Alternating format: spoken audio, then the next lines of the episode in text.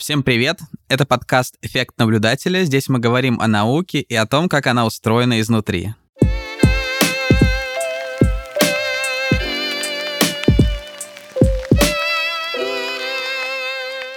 С вами сегодня я, Кирилл из Люксембурга, Илья, нейрофизиолог из Базеля. Привет, Илья. Привет, привет.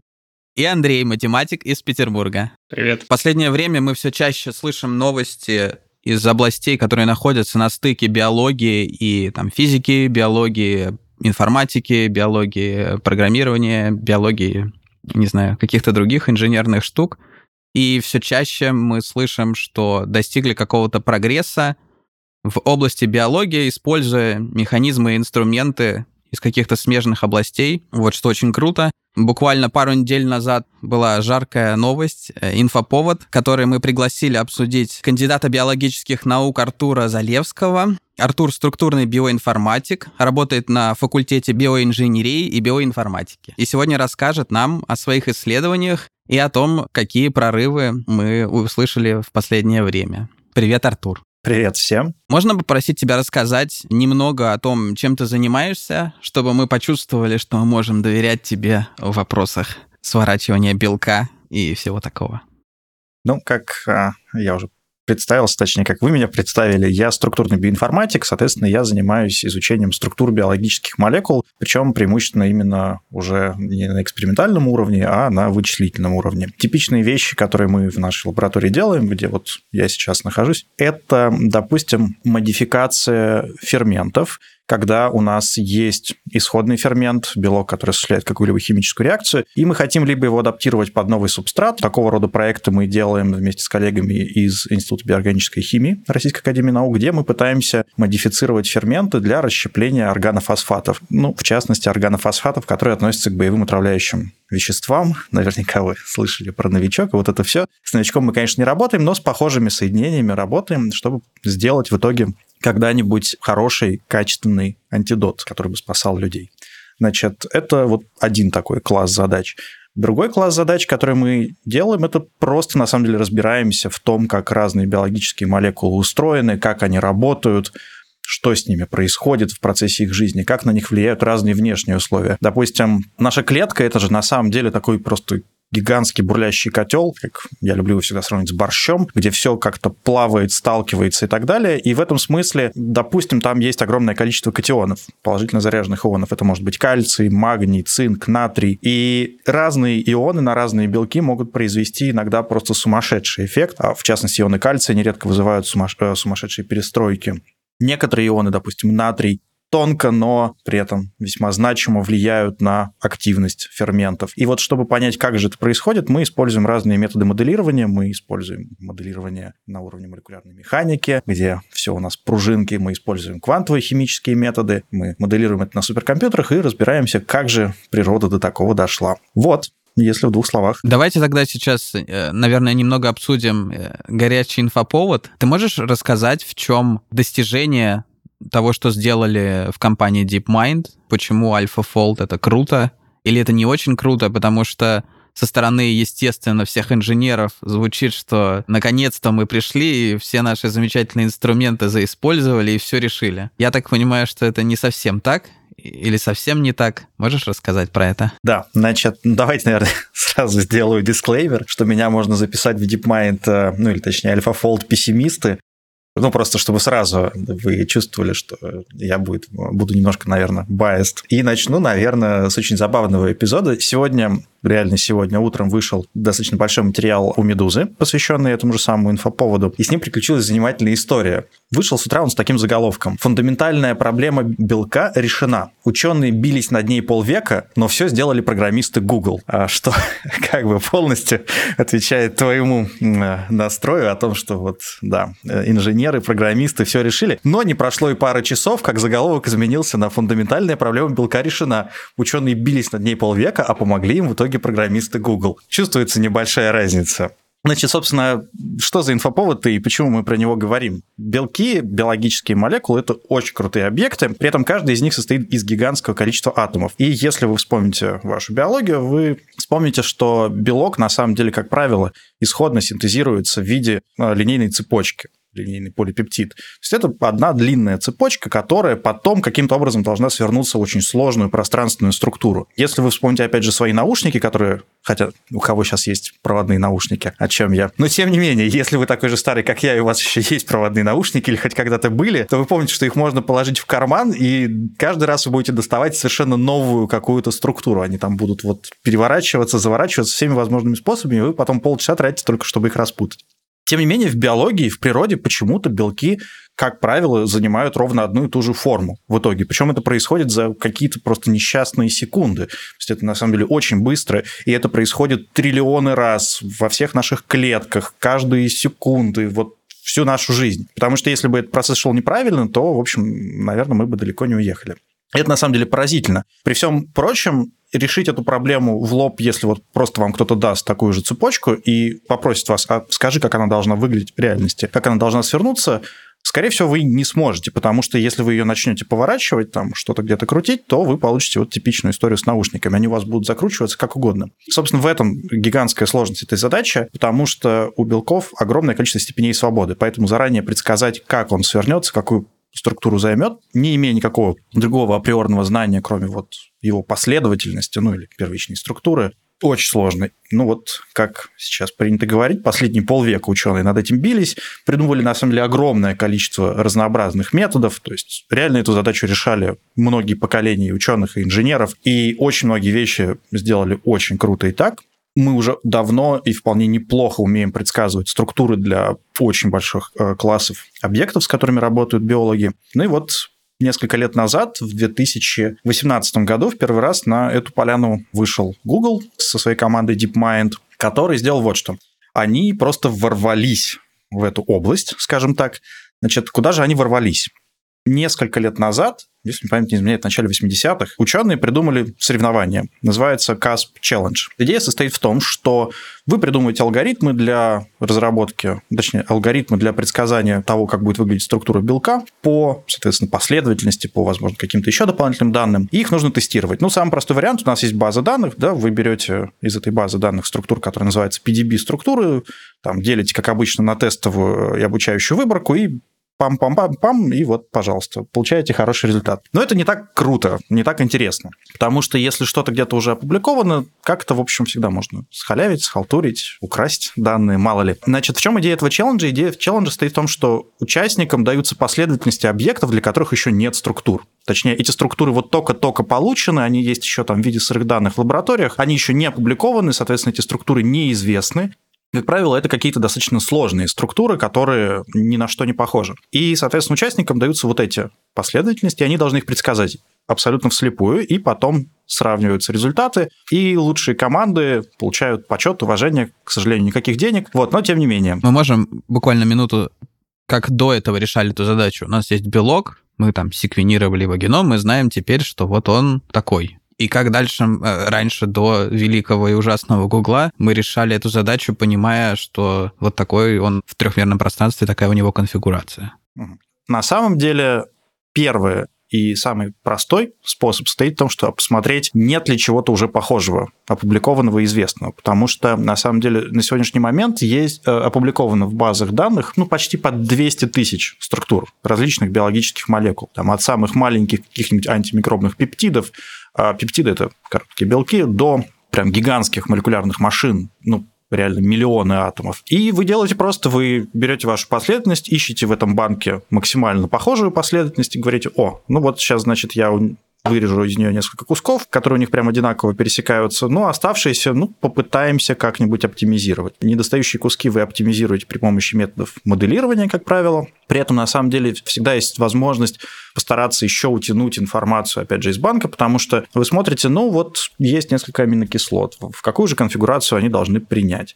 Можно, на самом деле, посмотреть просто на статистику из банка данных о том, как куски какого-нибудь размера, допустим, 3, 4, 5 аминокислот просто абстрактно вот вы вырезаете это, куски по 5 аминокислот из всех остальных белков и смотрите, какую конфигурацию они принимают. И говорите, вот, окей, значит, вот эти 5 аминокислот я возьму отсюда там, эти 100 аминокислот отсюда, из этого объекта и так далее. В каких-то случаях у вас вообще нет этой информации, вы говорите, ну, ладно, а эти пусть просто болтаются как угодно, и в процессе моделирования вы получаете так, что часть у вас аминокислот выстроилась максимально похожим образом на те объекты, которые уже известны, а часть, ну, как-то оптимизировалась с учетом тех физических особенностей, которые в модель заложены. Ну и получаете в целом объект. Этот подход называется моделирование по гомологии.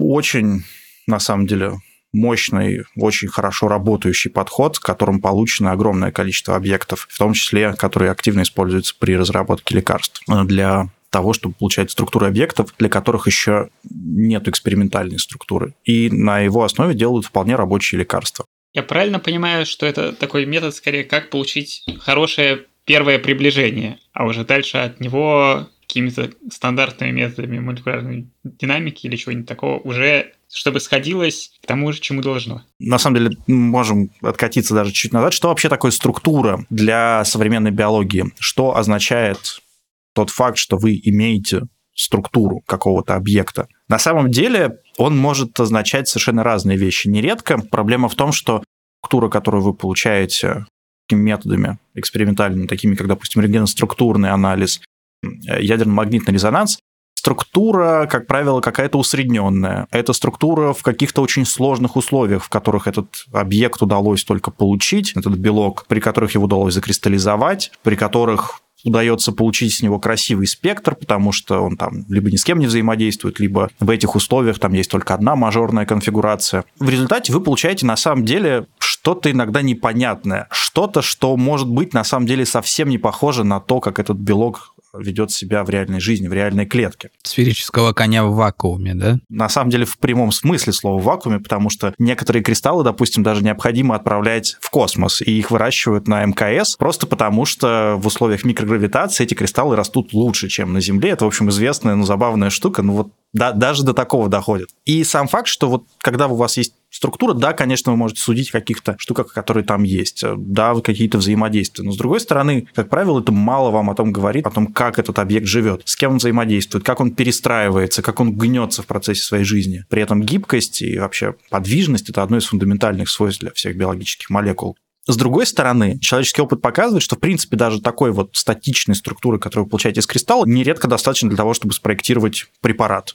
и он будет работать, действительно хорошо будет работать, и вполне уйдет в клинику. С другой стороны, иногда к этим структурам начинают применять дополнительные э, подходы, в частности, вот моделирование молекулярной динамики, про который спросил Андрей, когда мы пытаемся понять, как же все-таки эта штука будет вести себя в более подвижном состоянии, возможно, как-то попытаться ее приблизить к тому поведению, которое не должно быть в реальной жизни. И это дает нам дополнительную информацию. Мы получаем так называемый конформационный ландшафт. И этот конформационный ландшафт уже можно использовать, в частности, для того, чтобы сделать еще более эффективные лекарства, потому что теперь мы точно понимаем, что где может погнуться, куда еще можно вставить какую-нибудь молекулу.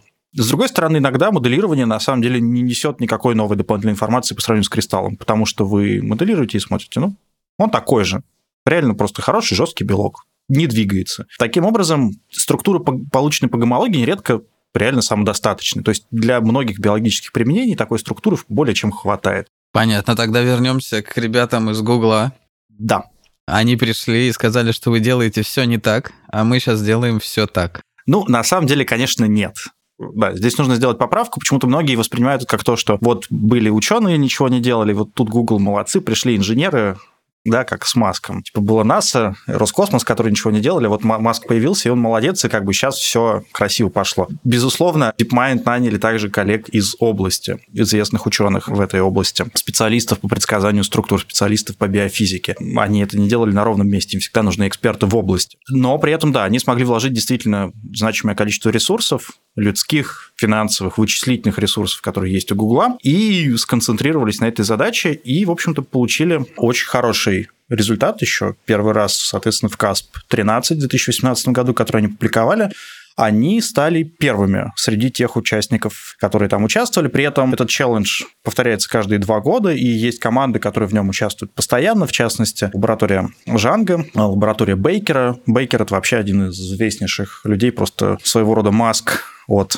молекулярной биологии и моделирования. Это человек, который придумал Fold It, э, игру, в которой вы можете как раз складывать структуру биологических молекул. Человек, который придумал Розету, который спроектировал огромное количество самых разных белков novo. И Google внезапно обошел их всех.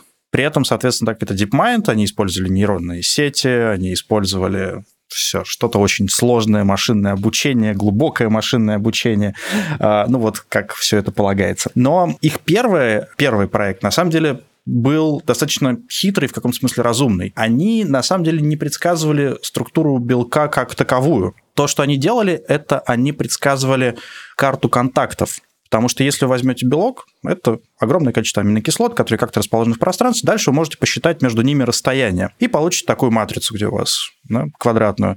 Все аминокислоты против всех. И вы получаете карту контактов. И оказалось, что на самом деле по последовательностям, по известным структурам можно неплохо эти карты предсказывать. А дальше, когда вы берете такую карту, вы ее можете на самом деле превратить фактически в набор ограничений для моделирования. Похожим образом работает метод ядерно-магнитного резонанса. То есть у вас есть такой список, что там это аминокислота и это на расстоянии 5 ангстрем, это и это должны быть на расстоянии 10 ангстрем. И дальше вы пытаетесь вот с помощью моделирования из линеечки, как раз как аналогично тому, как это работает в моделировании по гомологии, свернуть полную структуру. Именно вот это они сделали в CASP-13, то есть им очень хорошо удалось предсказание именно вот этих вот карт контактов. Это была, ну, относительно свежая идея для области. Это сработало хорошо. И дальше был вопрос о том, ну, как бы, а что дальше? Да, вот, в принципе, они стали лидерами уже. Должны ли бы они двигаться дальше, вкладывать каких-то еще дополнительных в это ресурсов, либо же, ну, в общем, как Google нередко делает, можно взять и закопать успешный проект. Здесь надо сразу оговориться, что Google ну, в общем, для них это в каком-то смысле фан, ну, такая песочница, на которой они отрабатывают огромное количество технологий. Я уверен, что в процессе работы даже над первым AlphaFold ом два года назад они отработали кучу новых пайплайнов по конверсии данных, по менеджменту данных, по какому-нибудь распределению нагрузки, обучению и так далее. То есть они отработали огромное количество внутренних технологий, которые теперь используются в других проектах. При этом, что характерно, сам первый AlphaFold они так никогда и не зарелизили. Ну и для Гугла это классная маркетинговая история тоже. Ну, то есть у них есть какая-то, пусть, research-группа, которая раз, разрабатывает такие алгоритмы, и классно что-то решить. И надо такое что-то решить, что все напишут, что наконец-то инженеры Гугла, молодцы, класс. Безусловно, но как инструмент первый AlphaFold никуда не вышел. То есть, если вы исследователь, вы сегодня не можете воспользоваться AlphaFold. Его как бы нет. Есть попытки сделать его альтернативную, так называемую, свободную реализацию, но это вот по мотивам она на самом деле достаточно сильно ну, отличается. Так это все-таки даже реализация от сообщества, это не исходная реализация Гугла. От второго альфа-фолда мое личное предсказание, что, скорее всего, мы тоже ничего не увидим, что как сервис, как инструмент для ученых, он вряд ли появится. А, возможно, третий, четвертый, когда им это надоест, когда они эту лавочку закроют, они, может быть, что-нибудь выложат. Да, в чем же новая часть по второй версии? Да, Почему вообще такое внимание сейчас приковано к второй версии? Потому что оказалось, что мало того, что Google сохранили свое лидерство, ну, точнее DeepMind команда сохранила свое лидерство в этом челлендже, который прошел, ну, точнее результаты которого публиковали буквально две недели назад. Он каждый год проходит, да? И каждые два года. Им удалось не только удержать лидерство э, в этом челлендже, что, в принципе, уже очень хорошо, учитывая, что их конкуренты, конечно же, тоже не сидят на месте. Это весьма известная и серьезная группа, я уже упоминал. Бейкера, Жанга. Им удалось резко улучшить качество предсказания. Для оценки качества предсказания они используют э, в CASP Challenge используется метрика, так называемая GDT, или Global Distant Test, который позволяет сказать, насколько близко, ну, правильнее, наверное, здесь будет говорить про общую форму молекулы, модели, которую вы предсказали, насколько близко общая форма совпадает с реальной молекулой. На самом деле там есть огромное количество оговорок, как он считается, но не суть важно. И считается, что если вы можете этот тест дотянуть, метрику эту дотянуть до 90, а, она, соответственно, отнормирована до 100, то ну, грубо говоря, все, вы прям идеально предсказываете структуру. Тут есть много оговорок, возможно, мы к ним вернемся больше. И вот в этом году им удалось попасть с большим количеством объектов фактически до диапазона где-то 70-80. С некоторыми объектами они гадали очень хорошо, за 90. А при этом надо всегда помнить, что на самом деле есть куча объектов, на которых они отработали очень плохо ну, может, не куча, но заметное количество объектов, то есть те, что называется, corner cases, да, или крайние случаи. То есть это все-таки не некое универсальное решение, это, в общем, все-таки разброс результатов. И вот этот вот качественный резкий скачок в этой метрике позволил заметному количеству исследователей, специалистов области сказать, что, ну, в общем-то, все. Наверное, CASP Challenge можно закрывать, вряд ли у кого-то получится уже сделать лучше. Касп Челлендж свою задачу выполнил. И некоторые газеты вышли в том числе, опять же, заголовками, что вот проблема фолдинга, то есть того, как белок сворачивается в нативную структуру, фактически решена. Теперь мы можем предсказывать. Что же им позволило так резко улучшить свое качество предсказания? Это на самом деле хороший вопрос, на который, ну, пока очень сложно ответить, потому что, опять же, деталей реализации, имплементации в широком доступе пока нет. Непосредственно в процессе участия в Каспе они должны были рассказывать о том, как работает их алгоритм, но, насколько, опять же, мне известно, они это сделали достаточно крупными мазками, что называется, крупными штрихами. На эту тему я могу посоветовать слушателям почитать пост Мохаммеда Аль-Караша, который в том числе имеет отношение к Касп Челленджу, что им позволило в этом году. Во-первых, они сильно переработали работу с последовательностями как таковыми и с выравниванием последовательностей.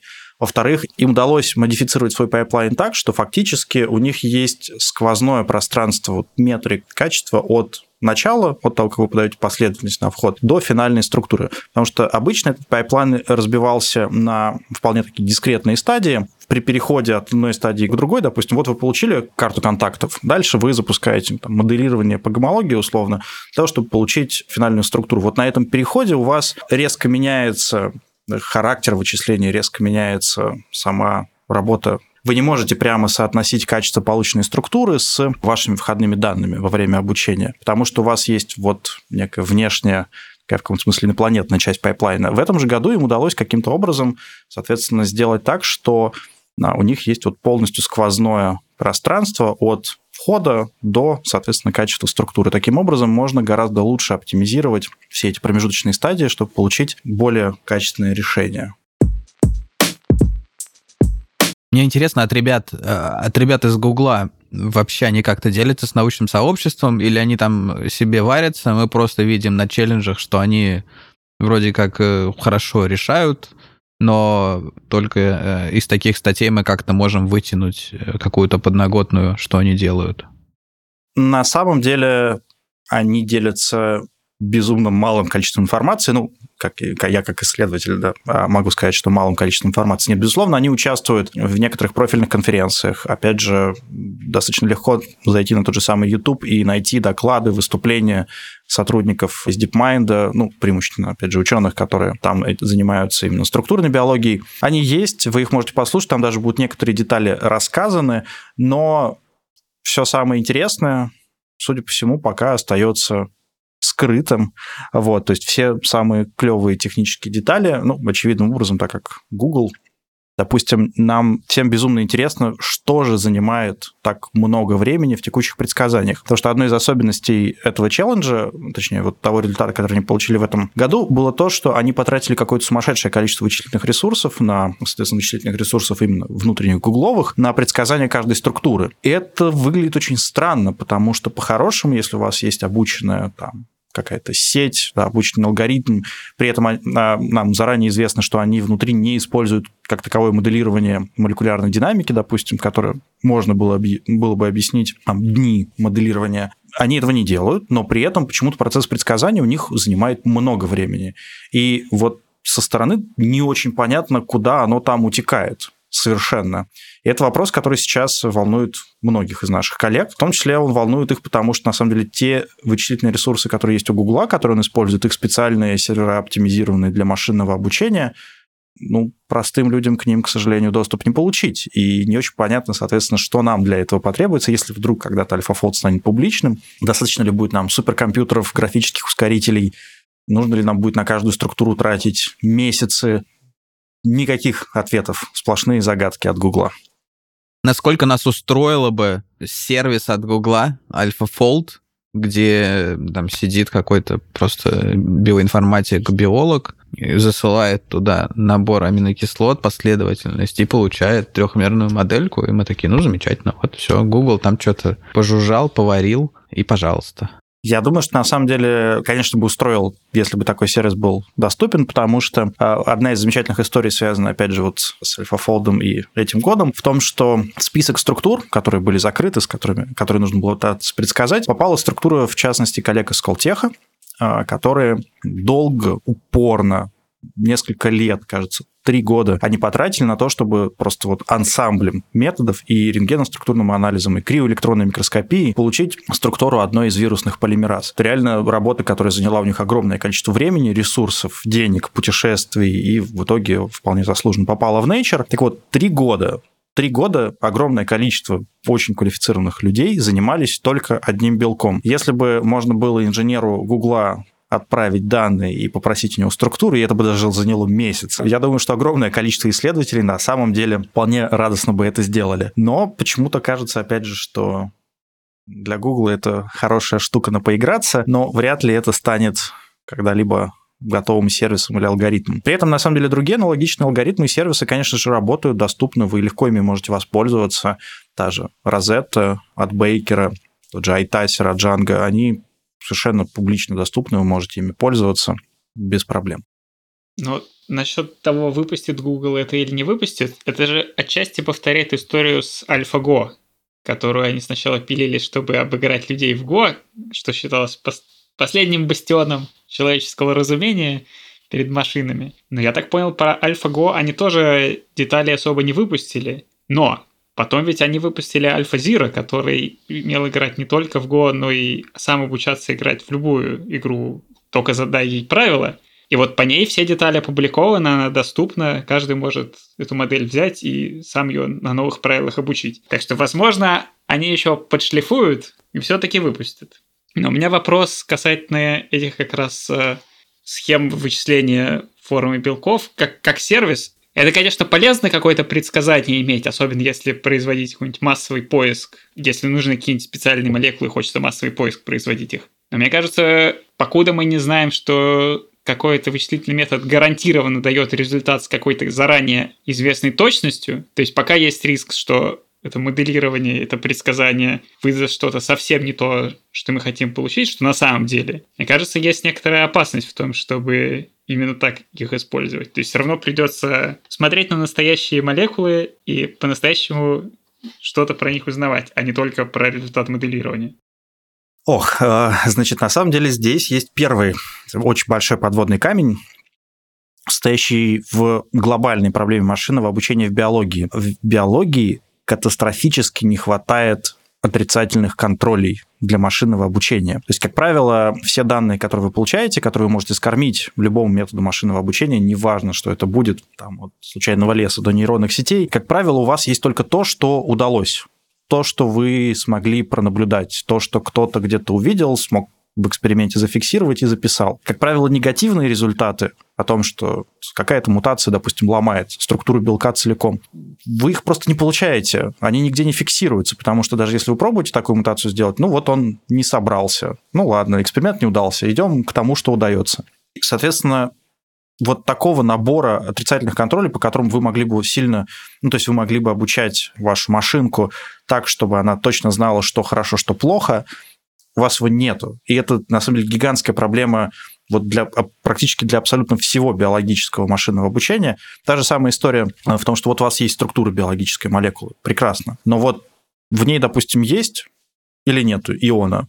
Если он там есть, но он есть. Окей, хорошо. Значит, вы его увидели. Если его там нет, то это не говорит совершенно ни о чем. Потому что его мог не добавить экспериментатор просто в этот момент в пробирку он мог его добавить, но его там было в недостаточной концентрации и так далее. Сам факт отсутствия чего-то в тех данных, на которых вы учитесь, допустим, он вообще ни о чем вам не говорит. Просто это, ну вот так получается. В этом, на самом деле, одна из больших опасностей в каком-то смысле всего машинного обучения в биологии. Это, как правило, такое, наверное, не будет привлечением сказать переобучение, потому что вы все время учитесь только на том, что как бы вы и так уже видели, на том, только на том, что гарантированно работает. И в этом смысле, мне кажется, применимость моделей AlphaFold во многом будет очень сильно ограничено, в том числе потому, что, судя по всему, все самое простое мы из биологических организмов, клеток уже натырили. Мы про это уже узнали, мы это уже более-менее раскопали. На самом деле, еще раз, у нас почти 200 тысяч структур биологических молекул на сегодня известно. Все, что, в общем, можно было легко и просто получить, мы, скорее всего, уже более-менее достали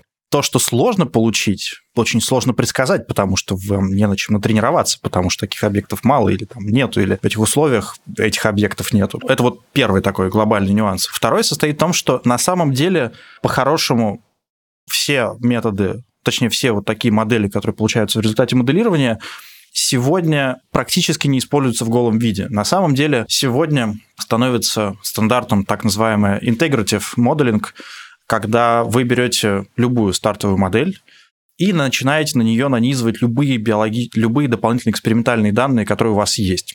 Это могут быть данные из криоэлектронной микроскопии. Это могут быть данные, опять же, из рентгеноструктурного анализа, из которого вы не можете, допустим, в силу разных нюансов, полную структуру расшифровать, но какие-то отдельные фрагменты, отдельные, опять же, ограничения вы можете выцепить, там, отдельные какие-то локальные нюансы.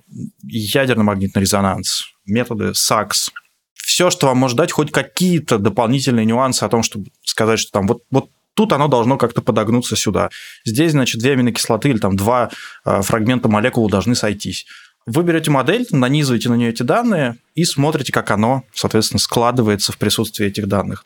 И вот только тогда вы говорите, да, что ну вот теперь мы думаем, что вот это что-то похожее на природу. По факту, поэтому мне кажется, что AlphaFold действительно может быть может оказаться, если он станет доступным, безумно полезным, в первую очередь для экспериментаторов, потому что вот, используя модели альфа-фолда как в качестве некого стартового шага, плюс используя, соответственно, вот эти все дополнительные экспериментальные данные, вы можете получить что-то хорошее, что-то разумное. Потому что сама по себе модель действительно всегда вызывает вопросы а что там? Оно действительно нередко может вообще не соответствовать реальности. В этом смысле я, я просто лично столкнулся с этим, а, так как у нас начался прекрасный коронавирус еще год назад. Лаборатория Жанга, которая является тоже одним из традиционных участников и лидеров CASP Challenge, со своим сервером iTaser, э, что они сделали? Они взяли и сгенерировали структуры всех белков коронавируса. На сегодняшний день мы экспериментальных структур знаем не так много. Есть э, отдельные куски, ну, точнее, практически полный этот шип или S-белок. На него все кинулись в первую очередь просто потому, что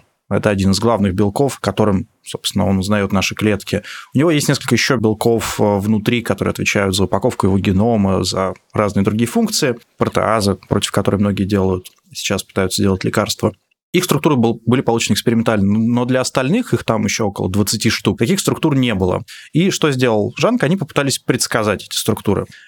И я одну из таких структур открыл, с которой мы с коллегами хотели работать, и это просто словом другим как дичь не назвать. То есть там э, все перепутано, там какие-то петли, проходящие внутри белка самого себя. То есть прям на самом деле тихий ужас. Это вот пример того, что как бы что, что state of the art алгоритмы да, на сегодня генерируют. Я думаю, что в случае альфа-фолда может спокойно произойти то же самое. Опять же, я напоминаю, что он действительно получил хорошие метрики на большом количестве тестов, но при этом у него есть тоже свои слабые места, есть свои зоны, где он показал очень плохие результаты. Так что всегда, всегда должен на эти результаты смотреть человек, смотреть эксперт, потому что это еще одна большая проблема. Сегодня у нас появилось огромное количество высокопроизводительных методов в биологии, в том числе методы предсказания и так далее, которые на вас выплевывают просто миллиарды данных. Вот просто миллиарды. Вы сидите всегда под лавиной данных. Конечно же, отслеживать их очень сложно. Если вы на них глазами не смотрите, вы иногда но это просто настолько типичная ситуация. То есть мы прогнали пайплайн, мы загрузили там все известные объекты, все известные данные всех известных пациентов, вот что-то такое. Но вы берете вот одно какое-нибудь конкретное предсказание из списка, открываете его, там дичь. Вам, конечно, скажут, ну, ну остальных-то 90, как бы, наверное, да, ну, ну, ну подожди, вот конкретно, да, вот я открыл конкретное предсказание, но там дичь. И то есть твой пессимизм э, по поводу альфа-фолда это скорее, что Альфа-фолд это, ну, один инструмент, классно, наверное, еще клево будет его использовать, но это не, не серебряная пуля, это никак не решает все и сразу. Безусловно. Если говорить про умозрительные задачи, то есть просто что-то там познать в биологии, выяснить, сравнить какие-то объекты, то там, наверное, ближайшие, ну, грубо говоря, если бы AlphaFold стал доступен сегодня как сервис, то импакт от него реально мы бы увидели, наверное, в течение уже там двух-трех четырех, может быть, лет на те, ну, просто на научные статьи, да, на, на научные данные, которые мы бы получали. Если же говорить про него как про импакт на нашу с вами жизнь, если сегодня появляется AlphaFold доступный, вы пытаетесь предсказать какую-нибудь структуру белка коронавируса и так далее, это занимает, скорее всего, пару лет до того как, момента, как эта структура опубликована, как, в общем-то, с ней можно работать. После этого ну ладно, год. После этого вы запускаете процесс разработки лекарства, который на самом деле занимает, ну, если мы говорим про классическое низкомолекулярное лекарство, то есть малую молекулу, ну, не знаю, лет пять, это вот только ранний поиск, тестирование и так далее. Ну, ладно, ну, три года. Дальше еще, соответственно, сертификация, то есть испытания, валидация и так далее. То есть в лучшем случае там, лет через 10 вот такое лекарство сможет появиться в аптеке. Ну, если все делать аккуратно, если все делать по правилам, если у нас тут ни война, ни эпидемия, ни пандемия. То есть там первые лекарства разработаны на основе моделей, для которых использовался когда-то AlphaFold, плюс экспериментальные данные и так далее, ну, можно ожидать, ну, мне кажется, через только 10-15 лет. То есть вот только тогда от него будет импакт. Раньше, ну, для ученых, возможно, да, но мне кажется, есть тут еще инженерная такая штука, что ты раскатил свои изменения на всех пользователей, ну там где-то 10% ошибок, ну откатил обратно, ничего страшного. С биологией так не очень работает.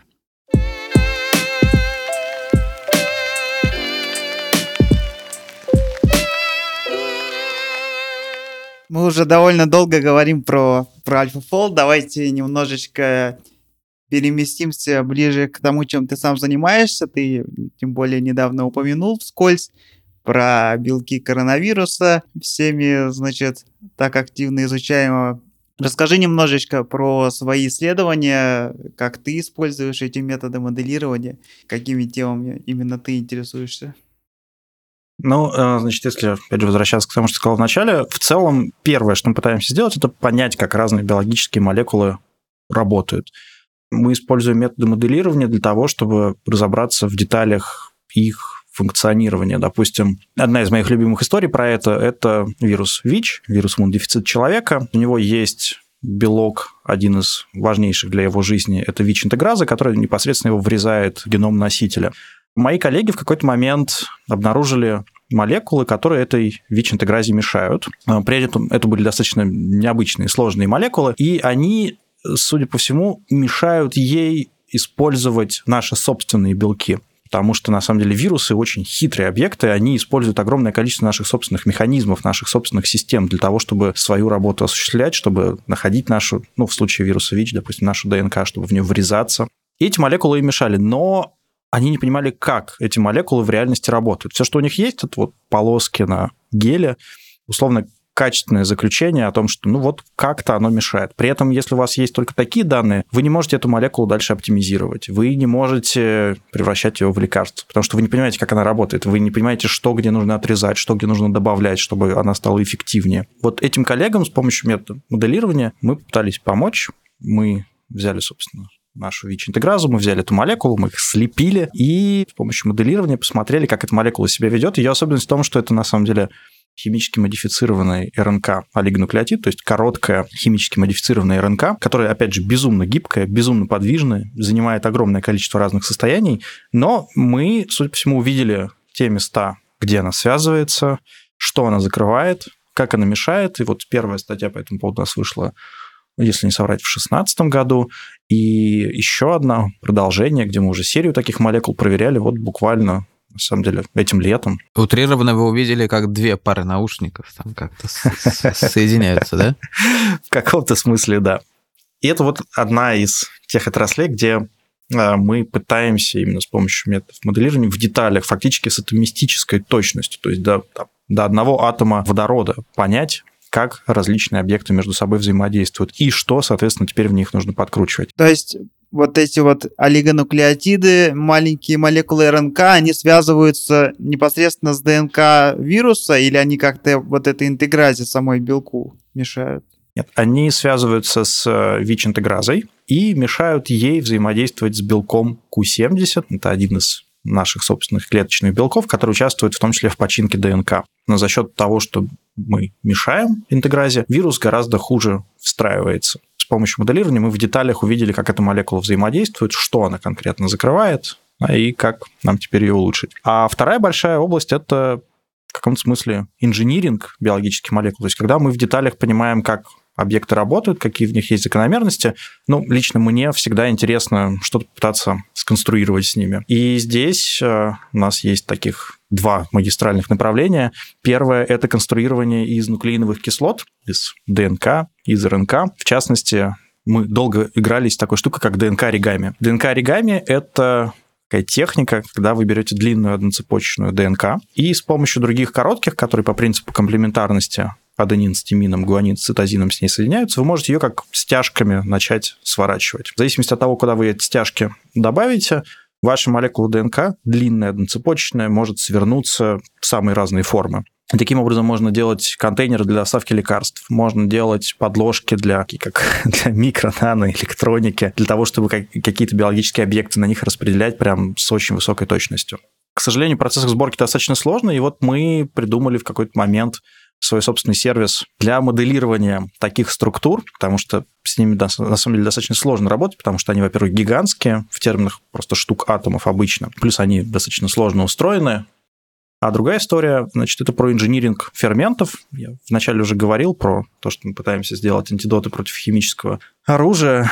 Это, конечно, нелегко, но мы стараемся, и я надеюсь, у нас это получится. Там, как я упоминал, мы работаем вместе с коллегами из Института биорганической химии, и там мы в том числе даже занимаемся, может показаться достаточно странным, мы берем антитела Антитела в норме это то, что узнает в первую очередь что-то опасное для нас. Это как метки. И антитела, по идее, природой придуманы для того, чтобы как раз что-то очень хорошо и очень специфично узнавать. При этом в нашей крови иногда может быть до 100 миллионов разных антител, которые узнают совершенно разные объекты, то есть все от фрагментов там вирусов, бактерий до каких-то опасных химических веществ. А мы пытаемся эти антитела еще превратить в ферменты. То есть, чтобы они не просто что-то узнавали, но чтобы они еще могли это, скорее всего, разрезать. Это не самый типичный, опять же, для биологии объект. Такие штуки называются каталитические антитела. И нам удалось уже достичь определенных успехов в превращении одного такого каталитического антитела и в его модификации, чтобы стал а, лучше разрезать как раз вещества из группы органофосфатов, родственников новичка. А сейчас мы пытаемся придумать еще новые такие антитела, которые, надеюсь, будут помогать лечить некоторые заболевания. Так а вот про первую часть, то есть вы хотите из ДНК или РНК делать какие-то прямо контейнеры для адресной доставки лекарств, я правильно понял? Потому что сейчас ведь это, ну, не используется, сейчас только белковые или липидные, да, какие-то структуры для доставки лекарств используются. То есть совершенно новая какая-то методика. Ну, на самом деле, вся техника ДНК оригами появилась в начале 2000-х, впервые была опубликована, ну, ей порядка 20 лет, как действительно терапевтический инструмент пока она, ну, не сказать, чтобы нашла своего применения, но как исследовательски эта штука оказалась реально очень удобна, потому что вся соль в том, что можно спроектировать реально с очень большой точностью такую фактически биологическую подложку, то есть реально с точностью там до ангстрем. И дальше на этой подложке можно, допустим, закреплять объекты, которые хочется изучать. Там два белка, допустим, закреплять их на определенных расстояниях друг от друга и смотреть, как они будут с друг другом взаимодействовать, как э, что-то в их поведении будет меняться в зависимости от того, на каком они расстоянии. Для этого оказалось действительно очень удобно и очень популярно сейчас, в том числе для некоторых методов микроскопии, особенно для работы с единичными молекулами, когда нужно одну конкретную молекулу закрепить так, чтобы она, допустим, была все время под микроскопом. С помощью ДНК оригами, оказывается, это очень удобно делать. В плане контейнеров для доставки лекарств, несмотря на то, что это было одно из первых крупных успехов техники ДНК оригами, в пробирке продемонстрировано, что работает, более того, может узнавать несколько разных мишеней и открываться только когда, допустим, две мишени встречаются разные. Это очень важно, потому что очень многие биологические объекты, особенно раковые клетки, как правило, несут некий паттерн сигналов. Очень редко, когда в биологии можно по одному конкретному какому-то признаку отделить здоровую клетку от больной. К сожалению, мне кажется, на сегодняшний момент, то есть даже до клинических испытаний, пока еще ни одна штука, сделанная из ДНК оригами в качестве средства доставки, не дошла. А мы химическим путем умеем уже довольно, ну, насколько большие молекулы ДНК синтезировать, потому что, насколько я знаю, химический синтез белков пока так довольно буксует, и белки вроде химическим образом только довольно короткие пока удается синтезировать. С ДНК это получается проще, да, это, наверное, довольно большие молекулы нужны для таких контейнеров и подложек. На самом деле проблем с химическим синтезом особо нет, потому что тот же самый Крейг Вентер, один из пионеров и достаточно значимых людей в этой области, в области синтеза ДНК, ведь синтезирует целые бактериальные геномы, полностью синтетические. Он, это же этот прекрасный человек, который в свое время сделал клетку Франкенштейна, бактерию с минимальным геномом, то он взял бактерию, реально существующую живую клетку, удалил из нее ее нативный геном, и вставил туда полностью синтетический геном. То есть все остальное окружение было уже существующим, он просто поменял ДНК одну на другую, и клетка продолжает жить, продолжает нормально там делиться и так далее. И, собственно, они потом долго экспериментировали, вырезая или вставляя нужные фрагменты, чтобы выяснить, сколько всего вообще клетки нужно для жизни. То есть в этом смысле ДНК как полимер гораздо более удобно для вот каких-то инженерных применений, потому что ее легко синтезировать, она очень хорошо хранится, она очень стабильна. Не зря же сейчас пытаются делать даже устройство для долговременного хранения информации на основе ДНК, потому что это пока на сегодняшний момент самый стабильный носитель информации, известный человечеству. Вот здесь, кстати, Microsoft, на удивление, опередил Google. Пару-тройку лет назад, кажется, они уже представили полностью автоматический девайс для записи информации в ДНК и чтения. Ну, на самом деле это выглядит смешно, конечно, никакой это не девайс, это прям гигантский стол, на котором стоит синтезатор ДНК, стоит хроматограф, стоит секвенатор, все соединено каким-то огромным количеством шлангов, сосудов для слива, всего, чего только можно, но тем не менее штука, которая действительно в автоматическом режиме может делать полный цикл, вы даете на вход сообщение, она его записывает, то есть синтезирует соответствующую ДНК, сохраняет и при необходимости может прочитать. У меня есть еще вопрос. Насколько мы предполагаем, что трехмерная конформация белка прям определяется его аминокислотной последовательностью. Все-таки на это же влияют внешние факторы, содержание всяких ионов, о чем ты говорил, в первую очередь там водорода, то есть pH, да, кислотность, и температура, и, наверное, еще куча каких-то химических факторов. Насколько вот эти факторы мы можем учитывать в нашем моделировании, потому что это, наверное, важно для действия лекарств, потому что в разных клетках разная какая-то химическая среда. И вот, как мы это учитываем в моделировании? Ну, это, кстати, был один из моих в каком смысле первых вопросов к преснопамятному альфа-фолду, потому что у нас есть белки, которые очень сильно зависят от внешних условий. Самые такой вот простой каноничный пример, который первый же всплывает в голову, это разные кальциевые сенсоры, в том числе белки, которые у нас участвуют в зрении. Это штуки, которые реально в зависимости от присутствия иона кальция могут очень сильно менять свою конформацию. То есть они кардинально перестраиваются. При этом последовательность у вас не меняется. Как был тот же белок, так он и остался, но его структура резко изменилась сегодня классическими методами моделирования позволяют увидеть реально значимые структурные переходы в биологических молекулах, в этом смысле мой любимый пример – это так называемый теломерный повтор человека. Это последовательность, которая много раз у нас повторяется в теломерах. Теломеры – это такие фрагменты на концах наших хромосом, причем это одноцепочная ДНК. Оказывается, что эта штука может сворачиваться, такая вот одноцепочечная ДНК, может сворачиваться в очень странные структуры, называются джиквадруплексы. Это четырехцепочечная ДНК. В норме она у нас двуцепочечная, а это четырехцепочечная.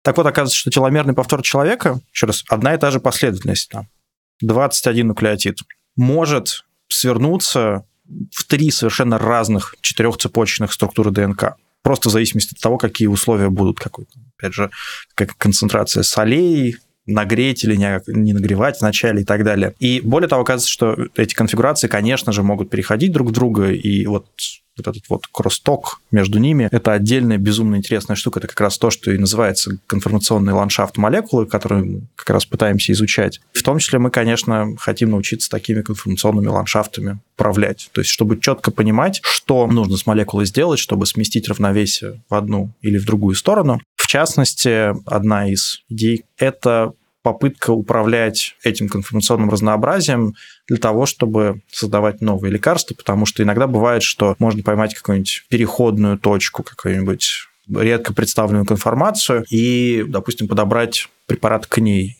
Но если повторяться коротко, то на самом деле, если захотеть, то аккуратно можно смоделировать. Сегодня методы это уже позволяют. Да, я немножко добавлю насчет того, какие условия могут влиять на сворачивание белка. Просто это было забавно. У нас был семинар по математическим методам в биологии. Первая тема, которую мы обсуждали, это, собственно, генетический код, соответствие между триплетами и аминокислотами. И в частности, мы, обсуждая, наткнулись на статью, в которой обсуждалось, что какой эффект на сворачивание оказывают э, синонимичные замены в описании белка. Значит, потому что белок, понятное дело, начинает сворачиваться прямо в процессе синтеза. То есть он не ждет, пока целиком синтезируется вся цепочка, и только потом складывается. Конечно, она складывается уже как только вылезает после синтеза сразу начинает сворачивание. И вот оказывается, что хотя разные триплеты могут кодировать одну и ту же аминокислоту, но скорость, с которой происходит синтез, отличается. И различие в скорости может влиять на то, как в итоге свернется белок.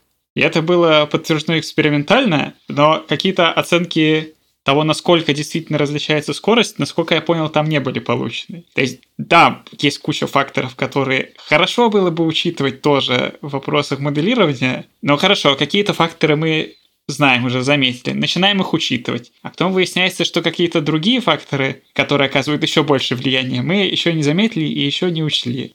Так что, возможно, стоит сфокусироваться на том, чтобы научиться хорошо обрабатывать то, что мы понимаем, а дополнительные всякие факторы, ну, хорошо бы, но как-нибудь потом, наверное. Кстати, это вот очень забавный пример. Я, честно говоря, не слышал, что это может влиять и на фолдинг тоже. Кстати, вспоминая тему нашего сегодняшнего сборища, это одна из претензий от пуристов к AlphaFold у, что они заявили, что проблема фолдинга решена. В данном случае под фолдингом они понимают только факт, что какова будет финальная трехмерная структура объекта. В реальности фолдинг – это сложный процесс, и действительно сворачиваться белок начинает еще в рибосоме. То есть еще даже до того, как он из нее выполз, прям внутри, в рибосомном туннеле, уже начинают формироваться элементы так называемой вторичной структуры, то есть альфа-спирали небольшие уже прям внутри происходят. Конечно, весь этот процесс альфа-фолд тоже не предсказывает, как и многие другие методы. Кажется, что все-таки нужно понимать и тоже это в деталях, потому что, на самом деле, опять же, эффекты многих мутаций вероятно проявляются ровно на этих стадиях, то есть которые мешают белку свернуться в правильную конфигурацию, это вероятнее всего вот как раз в этих моментах. К сожалению, вот многие методы, которые используются сегодня для предсказания структур белка, они этот факт не учитывают. То есть вы можете сделать практически любую в них мутацию, какую угодно страшную, и он вам ее прекрасно свернет покажет структуру. Хотя в реальности она не соберется. Давайте начнем подбивать все, что надо подбить. Мне кажется, можно поздравить нас с тем, что Google тоже в этом копает, конечно. Но будем надеяться, что появятся какие-нибудь решения с открытым исходным кодом, которые вы, Артур, в лабе сможете спокойно запустить или где-то там в облаке. У нас, кстати, есть суперкомпьютер, прям целых два даже. Один называется Ломоносов 1, второй называется Ломоносов 2. Все, что нужно знать про МГУ имени Ломоносова, который находится на Ломоносовском проспекте. Они, к сожалению, уже далеко не самые быстрые в мире и уступают даже суперкомпьютеру Сбербанка, но, тем не менее, это очень мощные машины, так что мы ими активно пользуемся. Конечно, тоже пользуемся облаками про Google все-таки. Надо дать им должное. Как высказался, опять же, Дэвид Бейкер, он сказал, что electrified the field, то есть они реально настолько подлили масло в огонь, что, видите, даже сейчас вот мы с вами познакомились и разговариваем про предсказание белка, хотя еще там 2-3 года назад всем было класть просто, извините, на эту тему, и как бы никого это не интересовало. А сейчас просто из каждого утюга люди говорят про то, что же такое белок, фолдинг. Все стали специалистами по машинному обучению и фолдингу. Так вот, надо реально дать ребятам должное, они все сделали правильно и хорошо. И огромное количество энтузиастов наверняка сейчас в эту область придет со своими желаниями, методами, идеями, все перевернуть и обойти, обскакать Google. Очень-очень интересно было сегодня. Показалось, что можно было уйти еще в разные стороны настолько же глубоко и на такой же длинный разговор. Поэтому, я не знаю, может быть, повторили бы через какое-то время, потому что было очень интересно. Слушателям я напоминаю, что приходите к нам в телеграм-канал, общаться, задавать вопросы, высказывать свои мнения. Телеграм observereffect.ru. Заходите, пообщаемся. Артур, спасибо огромное. Спасибо большое, Артур. Думаю, будем прощаться. Очень приятно было. Спасибо, что пригласили. Всем пока. Успехов в научной работе. Пока-пока. Пока-пока.